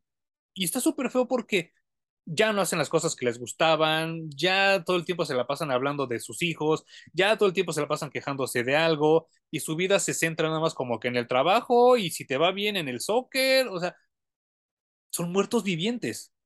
Y cuando platicas con ellos es así de, chale, no mames, güey, no quiero llegar yo a ese pedo, ¿no? llega el momento donde... Ah, perdón. Dime, dime, dime, dime. Que creo que más que aceptar su vejez y, digamos que están viejos y ya no quieren hacer nada, yo lo que he descubierto es que es gente que vive conectada con el pasado. Ajá, ajá. No, no ha logrado dejar su pasado atrás sí. para vivir su presente, porque no importa cuánta edad tengas, güey, vivir tu presente es lo que te toca hacer, no hay más. Totalmente. No te tienes que preocupar en ninguna otra cosa. Pero si vivir tu presente significa estar constantemente pensando que la música era mejor antes, que la sociedad era mejor antes, que la comida era mejor antes, eso es vivir conectado con tu pasado, güey. Y ya la si no logras desconectarte de allí, no estás viviendo en el presente. y no vivir en el presente sí implica estar un poco muerto. Sí, sí, sí, sí. ¿Y a qué voy con esto que acaba de decir Homie con lo que estaba diciendo yo? Yo conozco mucha gente que ha tenido la, mala suerte de ver cómo se le han muerto parejas, cómo se le han muerto familiares, cómo se le ha muerto gente que no ha pasado de los 30 años. Y entonces está bien culero porque esa gente que se murió a los 25, a los 24, a los 22, que ni siquiera llegó a cumplir 30, o que les cayó una enfermedad o que quedaron discapacitados o que quedaron pendejos por algún accidente, me llegaron a decir, yo daría lo que fuera por ser otro día en mi vida normal y me pararía a hacer el chingo de cosas, pero ya no puedo. O gente ya muy grande que dice, es que yo daría lo que fuera por volver a caminar en la calle como caminaba yo antes. Yo daría lo que fuera por volver a hacer esto o el aquello o el otro. Y entonces yo me quedo pensando, dije, sí, a lo mejor ya estoy grande, pero no estoy tan grande Y entonces, como bien dice Constantine y como bien dice Hume, yo elijo vivir. Yo elijo no tirarme en el pinche piso a, a, ver quién carajos me levanta, porque yo conozco gente que lleva por lo menos 15 años tirada en el piso a ver quién la recoge, ¿no? Y entonces lo que hace Constantine es, en ese momento, yo creo que hasta se perdona, ¿no? Y hasta él mismo dice, chale, no mames, creo que sí estaba de mamón. Y hasta se rasura y se como que se baña y se arregla y se da tinta de que pusiera una pendejada lo que estaba haciendo, ¿no? Porque, insisto, a todos nos han roto el corazón, todos hemos roto el corazón, son cosas que nos suceden. Ya lo que haces tú con eso, como lo dijo muy bien hace rato Hum, soy es tu bronca. La vida te pone las cosas en la mesa, tú sabrás si te las sirves o dejas que se pudran. Y entonces es Una, es una decisión muy personal también, ¿no? Sí, claro. Nadie llegó a hacer la, tomar la decisión por Constantine, llegó a, a, levantarlo y decirle, ya sacúdete. Sí. Fue muy, muy personal. Y algo que también me gustó mucho es que no nos dejan con la pregunta de qué pasó con la novia, porque la novia se va. Se sí. va y no solo de, de, la casa donde vivían, se va del país, güey. Uh -huh, uh -huh. Y también va a ocupar un cómic entero en contarnos cómo ella sana de una manera muy distinta sí. a cómo sanó Constantine el rompimiento de la relación, porque no porque ella la haya roto, uh -huh. ella va sonriéndole a la vida y otra vez. Y no hay, normal, ajá, es como, wey. sí, claro, también hay un duelo. También tiene que vivir su duelo, pero lo viven de manera completamente distinta. Uh -huh. Ella rodeada de amigos y de una, una red que la soporta todo el tiempo. Uh -huh. Y obviamente ella también es un ser humano un poco más sano que, que Constantín, ¿no? Sí, claro. Gira un poquito más la ardilla. Y más compasiva, más ¿no? Consigo misma incluso. Uh -huh. Sí. Entonces, eh, a ella le toma un cómic en decir, pues sí, ya se rompió, uh -huh. ya, ya sufrí, ya lloré, ya la pasé muy mal, Uh -huh. pero ya es un nuevo día y mi tristeza me va a acompañar un poco más, ¿no? Es todo lo que tiene que, sí. que decir. A, a, diferencia de Constantine que se tira al vacío y que, pues, gracias a que lo escribieron de esta manera, uh -huh. regresó triunfal, güey, venciendo ese abismo sí, horrendo. Sí, sí, sí. Y hasta, hasta tiene un acto de agradecimiento con ese cadáver, ¿no? Con esa calaquita, porque hasta la entierra, ¿no? Que todos sabemos que son rituales, yo creo que hasta prehistóricos, ¿no? Donde Claro. Le estás dando las gracias al ser que se fue y lo regresas a la tierra para que lo vuelva a chupar, para que lo vuelva a consumir. Y entonces Constantine lo vuelve a enterrar y eh, a mí también se me hizo muy grande esa secuencia. Es precioso, güey. Y termina uh -huh. con el piloto en su avión yendo hacia el sol, ¿no? Uh -huh. Como un paralelismo de quedó libre. Esta semana se anunció por parte de, de Discovery Media, que son ya los nuevos dueños de DC Comics, que viene por fin, después de 15 años, Constantine 2 con Keanu Reeves de nuevo, lo cual a mí se me hace un jaque mate total, Ju. No sé qué opinas tú. Yo había escuchado rumores, pero no sabía que ya estaba confirmado. Ya, según ya, Rumores ¿eh? creo que hubieron desde que se estrenó la película anterior, güey. Sí. sí, sí, sí, sí, sí. Eh, nadie se explicaba, incluyéndonos a nosotros, por qué chingados no había una secuela si le había ido tan bien a la primera. Sí, sí, sí. Eh, se sigue sosteniendo, la pueden ir a revisitar o, o verla por primera vez y uh -huh. sigue siendo una muy buena película. Totalmente.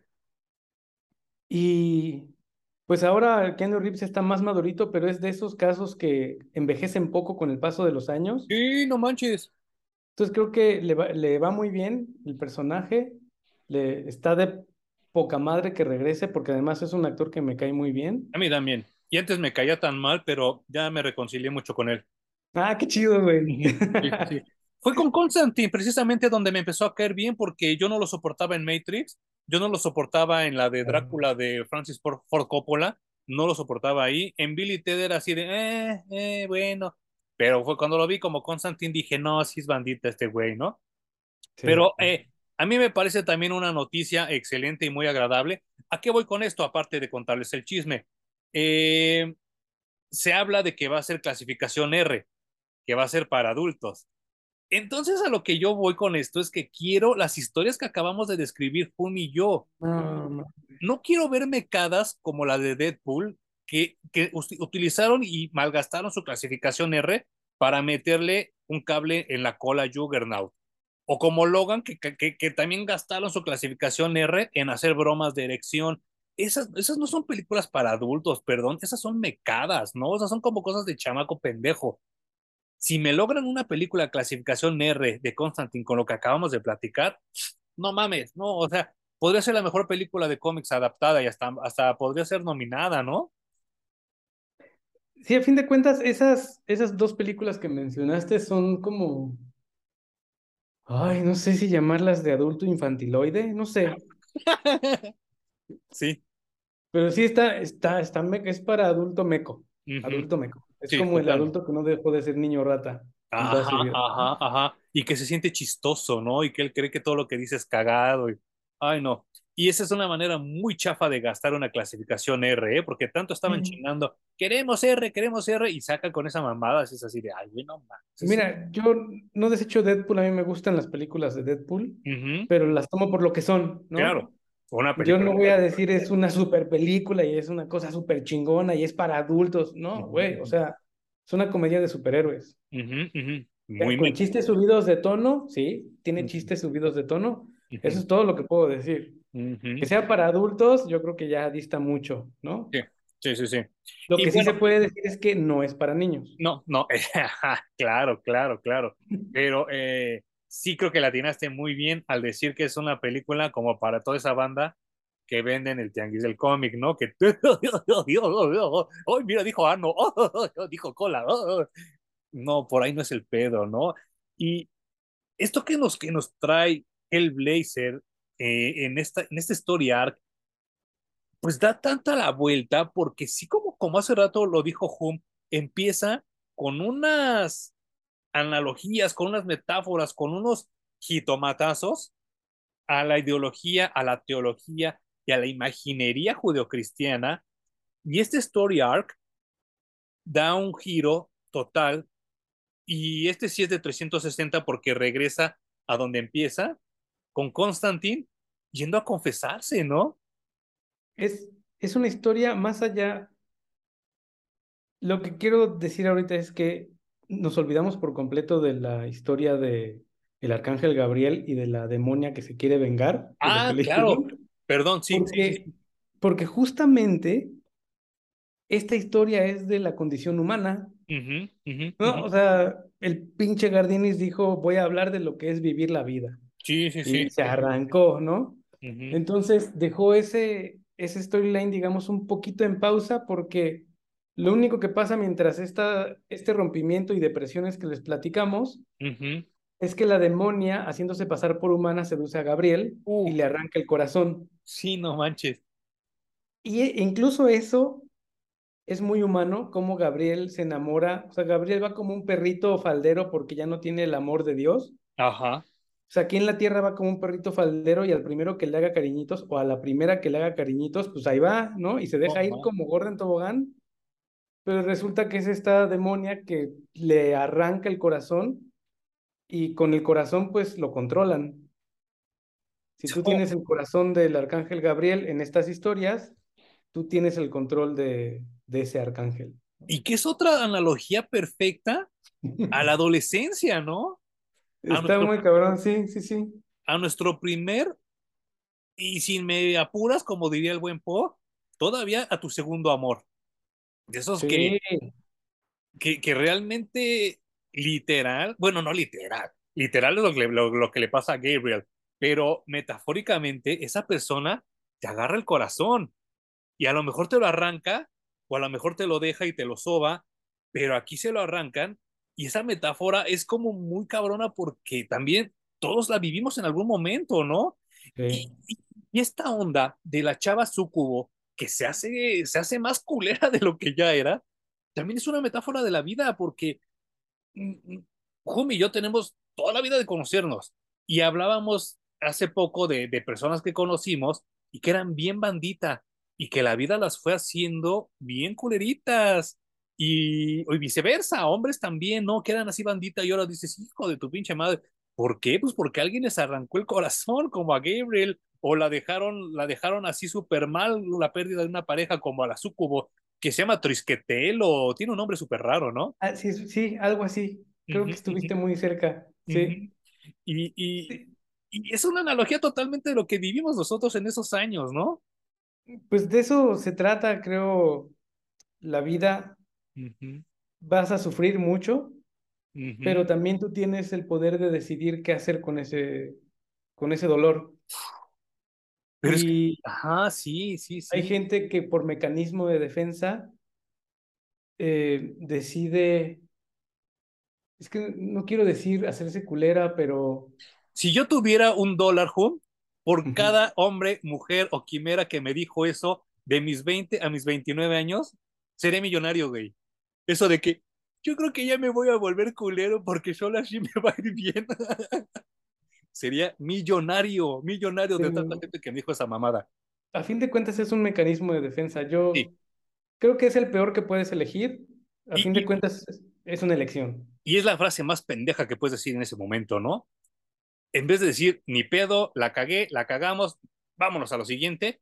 No, me voy a volver culero. No, ahora sí ya.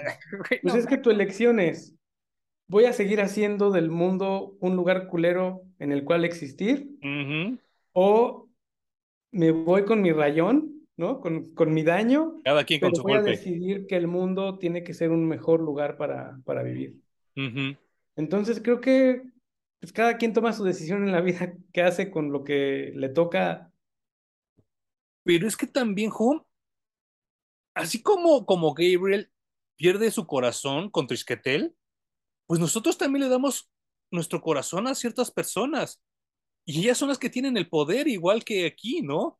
Y ellas saben cómo apretártelo para que te duela o para liberarte o para whatever. Claro. Y, a mí por eso se me hizo una excelente analogía. Tú lo acabas de decir muy bien. Tú se los das, güey. Sí, sí. No, lo agarran. Entonces. No, no, no, no, no. Todo ese poder tú lo otorgas. También es una decisión. A veces, cuando eres adolescente no es consciente, tú nada más te dejas ir. Sí, claro. Como si no hubiera mañana. Pero después puedes hacerle una decisión muy consciente y entregárselo a quien tú eliges. Y seguramente tendrás el poder de, elegir a una persona más sana que cuando tiene el poder de dañarte va a elegir no hacerlo. Uy, ojalá que él sí, claro. Ojalá que Pero bueno, eso también hay que ajustar nuestros radares y decir, a esta persona sí se lo puedo dar, a esta persona sí se lo puedo dar, esta definitivamente no. No importa qué tanto me guste, me atraiga y me traiga babeando como un imbécil. Sí. No, va, no me va a servir de nada en un futuro darle ese poder a esa persona, ¿no? Qué cabrón que un cómic eh, traiga a la mesa pláticas eh, pues, un poquito profundas. De memorias también, ¿no? Sí, claro. Y como tú dices, cierra esto está muy cabrón porque creo que toda esta, esta línea de historia se trató de Constantine sanando cosas de su niñez, adolescencia y parte de su adultez. Porque traen a colación que pues casi le toca a un violador, asesino y le corta la vida, ¿no? Sí, casi, casi le toca que le corten la vida. Porque pues pidiendo Ray en los 60 se sube al carro de un güey que le dice, pues te la quiero chupar. Oh, sí. Y Constantine se ve obviamente en la situación, él siendo adolescente no es el Constantine que todos conocemos, y no es un Constantine adolescente vulnerable, que le toca a este adulto que le dice te la quiero chupar, él está dentro de su carro en un lugar que quién sabe porque el güey nada más arrancó a manejar, y Constantine confiado, en los 60 era pues, ciertamente difícil que te tocara un asesino serial y te matara, ¿no? Eran tiempos muy libres. Entonces él estaba muy confiado, el güey este empezó a manejar, obviamente manejó a quién sabe dónde carajos, obviamente a un lugar muy alejado para poder hacer de las suyas. Sí. Y Constantin logra defenderse, logra defenderse, pero pues se entera obviamente que este güey era un asesino, violador, le quería cortar el pene antes de chupárselo. Sí, sí, sí. O sea, pero dejó marcado de por vida. Y cuando se lo vuelve a encontrar ahora que es adulto y que ya es el Constantin que todos conocemos, le dice ahora sí me la vas a pagar, culero. Y no manches. Pero se topa con que este güey también trae una historia de vida. Uy, híjole. Sí, es que no, no, no, no. Hasta creo que Steve Dillon, insisto, perdóname la gente que nos está escuchando, los paneles que dibuja aquí ya son hasta diferentes. Porque si en el que comenté hace rato eran totalmente claustrofóbicos, aquí está muy abierto todo, ¿no? Está totalmente así, agigantado, está agrandado, no sé si agrandado sea una palabra, pero está, se hizo grande, todo, todo se ve más grande y hasta se ve como que sus trazos son más limpios, más, más fluidos, pero tiene totalmente que ver con lo que comentaba Hum, porque te das cuenta que, y no con esto quiero excusar las cosas que hacen estas personas porque sí son deleznables, ¿no?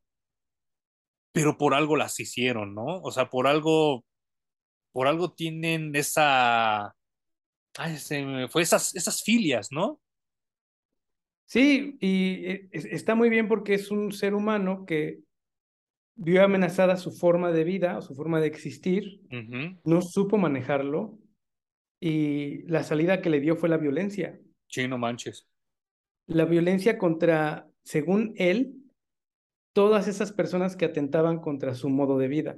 Entonces era un güey, obviamente, de estas personas que crecieron, yo creo que en los 1920s, en donde las formas eran completamente distintas, cuando llegan los 60s, los 50s, hay una liberación y una separación de la iglesia total y absoluta. Entonces, brutal. es un mundo que este pobre párroco ya no entiende. Y ah, porque parece tan violento. Ajá, es, es, es, un padre, es un cura. Y termina siendo del clero. Ajá, vienen a violentarme mi forma de vida, yo les voy a violentar también la suya, ¿no? Y pues, sí, flipa el güey, se deschaveta y lo que hace son cosas como tú dices, terribles que jamás se justifican, se entienden, pero no se justifican. Y creo que él mismo hace una labor de introspección, ve lo que, lo, lo, que era él, lo que le ocurrió, lo que es ahora, y decide quitarse la vida. ¿no? ya no tiene cabida en este mundo, no entiende este mundo, entonces no le queda más que salirse de él. No sin antes sanar, lo, pues digamos que las cuentas que tenía pendientes con todo el daño que hizo, utilizando a Constantine, porque es el único que tiene enfrente y es una de las personas que dañó. Y es el catalizador. Totalmente. Entonces, digamos que lo usa para irse en paz. Y Constantine entiende que así como él trae sus demonios y que describen por qué eh, hace las acciones que hace este personaje, Constantine dice, pues sí, güey, o sea, yo también tengo mis demonios y seguramente me iré de la misma manera en la que te estás yendo tú porque también he hecho daño. Y hemos hablado muchas veces eh, aquí en el podcast y pues también de manera personal entre Fumi y yo que esta, esta, esta nueva tendencia de como que de glorificar, purificar y ponerle como cloro a los villanos es algo que no está nada bien, ¿no? O sea, la gente mala tiene que ser mala, sobre todo cuando se cuentan historias y sobre todo en cómic, en Hollywood, en todo este, porque tiene que establecer ciertos lineamientos. Eso es lo que yo veo, no sé qué ustedes opinen, ¿no? Pero con lo que acaba de decir Hum, creo, creo que es, es, esta es la manera de como que concluir una historia de un villano, no el origen, porque ahora Hollywood está como muy preocupado en los orígenes de los villanos, pero a mí me interesa más ver lo que acabas de describir ahorita, en cómo un, villano se redime a decir el al revés, el de, ah, yo era bien bueno y porque ya no me quisieron los Jedi, me hago culero, ¿no? creo que es más interesante esto que acabamos de, bueno, que acabas tú de mencionar. Y regresando a este ciclo que tú mencionabas, en vez de justificarlos contándonos su pasado, creo que es mucho más valioso cuando nos dicen, tú también puedes ser un villano. Sí, Bajo las condiciones correctas. Sí, sí, sí, sí. Tú también puedes ser esa persona culera que asesina, que violenta, que viola, todo. Es decir,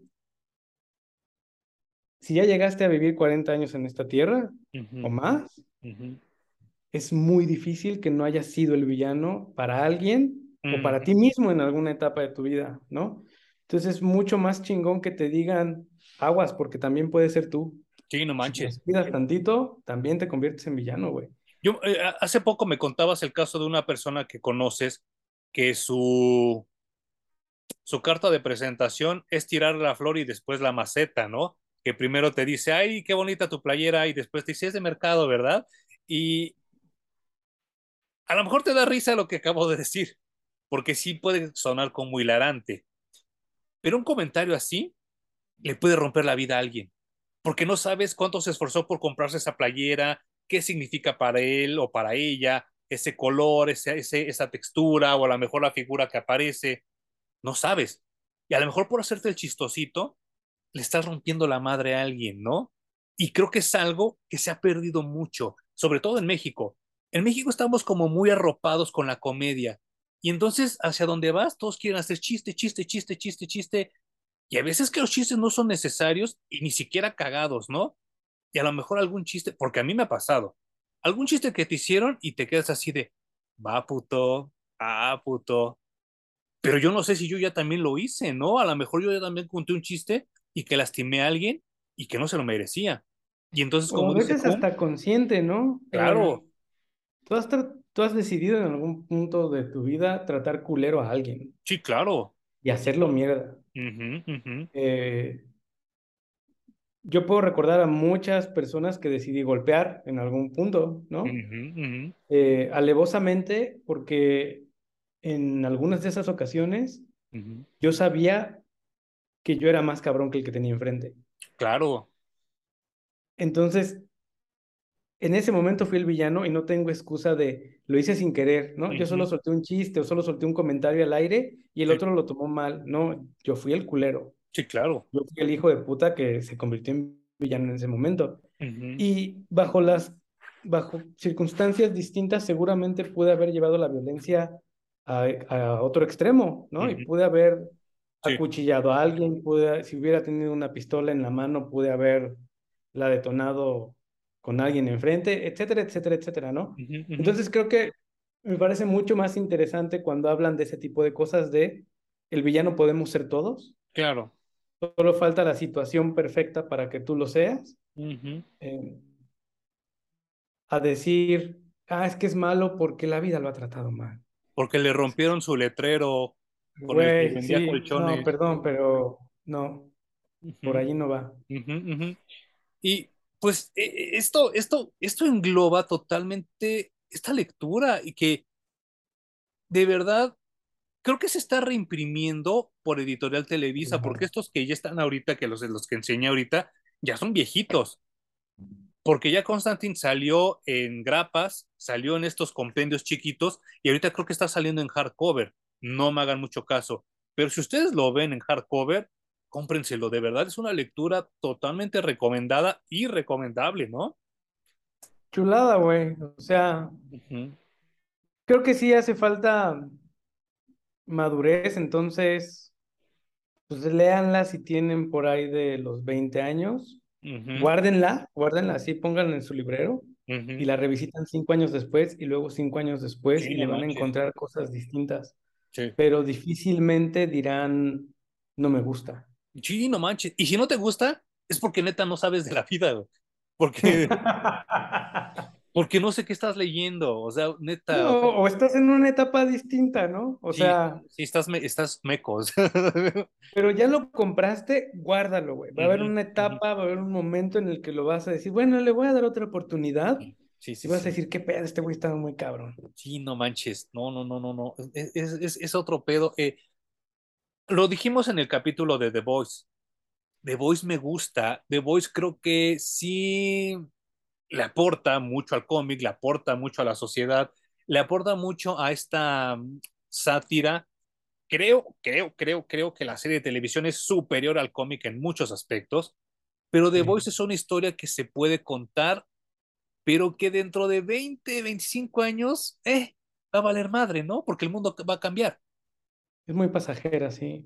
Esta la puedes leer en cualquier momento, porque esta es ochenterísima y la estamos leyendo en 2022 y resuena. Y resuena y además se preocupa poco por ser moderna. Entonces se cuelga muy poco de esas muletillas. Claro. Porque hemos hablado incluso de cosas como que yo dije que me gustó mucho en el momento en el que incorporaron los mensajes de texto como recurso narrativo dentro del cómic, pero eso, como tú dices, dentro de 20 años seguramente ya se volvió viejo, ¿no? Son cosas que te, te, sacan un poquito del contexto y ya no sientes la historia como la deberías de sentir. Aquí no se preocupan por eso, Es, es un nivel un poquito más arriba que te conecta de una forma completamente distinta. Creo que sí, dentro de 10 años, 20 años, seguirá resonando. Sí, sí, sí, sí, sí, sí, sí, sí, muy, muy cabrón. Y pues eh, espero que a toda la gente que nos escucha en Spotify, en Amazon Music, en Apple Music, en todas estas plataformas maravillosas, lo disfruten este episodio porque es con mucho, con mucho cariño, porque sabemos que les gusta mucho el personaje y cómo hablamos de él y cómo platicamos. ¿Algo más que quieras decir sobre Hellblazer de Gartinis Home? No, lo único que tengo que decir es que estamos grabando esto a las 10 de la noche y yo ya me había estimulado con este cómic a leerlo, güey, pero luego lo platico contigo, entonces quedo muy estimulado. Sí, no manches. Y me va a costar mucho trabajo irme a dormir, pero eso habla de, de lo buen cómic que es sí, no Hellblazer. Perdón, perdón porque, porque Hum me dijo, vamos a grabar temprano porque no me quiero desvelar y ya lo estoy desvelando. Pero qué, qué chulada de cómic, güey. o sea, sí, sí, sí, dénselo. Aparte de esto, ¿tendrás alguna recomendación y antirecomendación para nuestros escuchas? Eh, no, lo único que he visto y que me ha gustado mucho cómo lo han tratado hasta el momento es She-Hulk. No, claro, sí, sí, sí, sí, sí. Y que la gente también no le está sabiendo entender, ¿eh? Pues qué triste, pero qué, qué feliz estoy yo de que ese es un contenido que sí fue para mí. sí, lo estoy disfrutando mucho y si no lo entiende la gente, pues ni modo, güey, su pedo, ¿no? Me acaba de mandar Hum hace dos, tres días una imagen donde el gran John Byrne, que alabado sea su nombre, inventó un meme antes de que fuera meme. Híjole, no, no, no. Búsquenlo, es de She-Hulk. Eh, no sé cómo, cómo lo busquen ustedes, si en Instagram, en Twitter o en TikTok, no sé. Eh, pero busquen John Byrne, She-Hulk meme y van a ver de lo que les estoy hablando. Qué, qué grande era John Byrne. Sí, está, está muy cabrón porque no es nada forzado, no es como que se parece al meme. es el pinche meme igualito, güey. Está muy loco, está muy, cabrón. Loco, muy loco, descúbranlo. mientras lo mandaba, te lo reenviaba, pensaba, ya le voy a abonar a, a la santificación de, John Byrne. Alabado. Estaba agregando un poquito más de puntos de santo, sí. Sí, sí, sí. Eh, ¿Antirecomendación? No tengo, es que creo que ahora he visto mucho de Office. Ok, ¿en la británica o la, de Estados Unidos? No sé, la de Steve Carrell, ¿cuál es? Ah, la de Estados Unidos. De Estados Unidos. La británica solo dura creo que nueve episodios, ¿eh? No mames, esta creo que dura como siete temporadas. Siete temporadas, sí, sí, sí, sí, sí. ¿Sí Pero... está buena como todos dicen? Está divertida, es lo que puedo decir. Porque estaba viendo que hasta episodios de Navidad muy bonitos tiene. Está, sí, está, a mí yo la estoy disfrutando mucho porque creo que tiene el tipo de humor que a mí me gusta, porque no es un humor universal. Ok. Eso me queda claro. Sí, sí, sí. Eh, no es un humor así como el que ves en The Big Bang Theory o el que ves en, en Friends. Ajá, ajá, ajá. Es, creo que es un, un, un humor mucho a mí se me hace un poquito más fino. No es que sea lo mejor, lo mejor, pero un poquito más fino que ese. ¿Llegaste, a, ver, ¿llegaste a ver Fraser? No, Fraser nunca lo vi, me lo han recomendado mucho, ah, pero no sé por qué nunca. Es que para mí, eh, para mí toda la gente que me dice que el humor norteamericano estadounidense es pendejo, le digo es que nunca viste Fraser y si lo viste no lo entendiste, ¿no? Así como me estás describiendo eso, me imagino que ha de ser The Office también. ¿En qué no nos paga nada, pero en qué plataforma lo estás viendo o, lo estás viendo de otra manera? En, en HBO. Ah, mira, igual y le doy una checadita. Eh, dale una checada a ver qué te parece. No, obviamente no va a llegar a ser Fraser, pero me, gusta cuando la comedia mete muchas pausas. Mm. Me gusta mucho eso y esta, esta serie lo hace, lo hace bien, mete, tiene muchos silencios. Ok. Y creo que eso en la comedia hace que me gire más el cerebro, ¿no? Sí, sí, sí, claro, claro. Conecto como en otro nivel con esa comedia y sí, sí me ha gustado. Pues fíjate que yo me reventé mi, mi, recomendación de esta semana. Había una película que yo le estuve huyendo, huyendo, huyendo hasta más no poder. porque esta, esta, este tipo de género que surgió a finales de los 90 llamado found footage, que es así como de que me encontré una cinta y todo lo que está ahí se, lo, se los exhibo, me aportó algo muy chafa que se llamaba La Bruja de Blair, que toda la gente hagan de cuenta que era el padrino, porque no mames, qué buena película. Yo la odié, la detesté. Después, este género del found footage fue evolucionando para bien y nos dieron cosas como Cloverfield, que a mí me parece también muy, muy buena. Y llegué a esta que se llama VHS. Yo la he huido, huido, huido y dije, me la voy a chingar para descansar. Qué buena película, Hum. ¿Cuál viste? La primeritita. Órale. Que, también son como antologías de varias historias. Sí, sí, sí. Esa es que ya hay tres. Ajá, es lo que me di cuenta y dije, no mames, estuve perdiendo mi tiempo. ¿Tú ya viste las tres entonces? Sí. ¿Y las tres siguen siendo buenas? Siguen siendo buenas. Obviamente hay altibajos, ¿no? Porque hay unos cortos mejores que otros. Justo eso te iba a decir. Pero cuando haces una recapitulación de la experiencia total, dices si estuvo buena. ¿Sabes qué? La... Porque, por ejemplo, de la 1, la historia esta de los novios esos que se van a Las Vegas me pareció aburridísima, pero la esa chava que es como el monstruo de la Laguna Negra, la primeritita, no mames, qué buena historia, cabrón. Está muy, muy buena y así hay varias, ¿eh? Varias. Pues date las demás porque así todas tienen, tienen unas muy chingonas. Y algo que yo dejo como curiosidad es que me gustaría. La última es, creo que es VHS 1999. Ok, ok. Y yo sugiero que para continuar ese tipo de, de franquicia, tendrían que cambiarlo a que se llame DVD. Probablemente lo, lo van a hacer, ¿eh? porque sí, también es que, y me acordé mucho de lo que acabas de decir de los mensajes de texto, ¿no? Ahora ya cuando veo esas películas, están muy buenas, las disfruto porque están bien realizadas, bien filmadas, pero también ya empiezan a caer en, eh, en la canastita de la nostalgia. Porque, porque ya hablan de un género que ya está muerto, ¿no? Aunque los hipsters lo quieran revivir, el VHS, no, ya, ya se murió. Y, y entonces me parece. de época. sí, claro. Y, y, y, así como ahora cuando ves las películas de Ringu o de ese tipo de ondas, dices, no mames, ya quién va a poner un pinche videocassette, ¿no? Y me pareció bastante buena, ¿eh? se las recomiendo si ustedes no la han visto, si ya la vieron, pues por favor aquí abajo coméntenme qué les pareció, pero yo creo que esa es como mi recomendación de esta semana. Tenía otra que me aventé después de esa, pero ya se me borró y ya se me olvidó, así que no debe estar tan buena.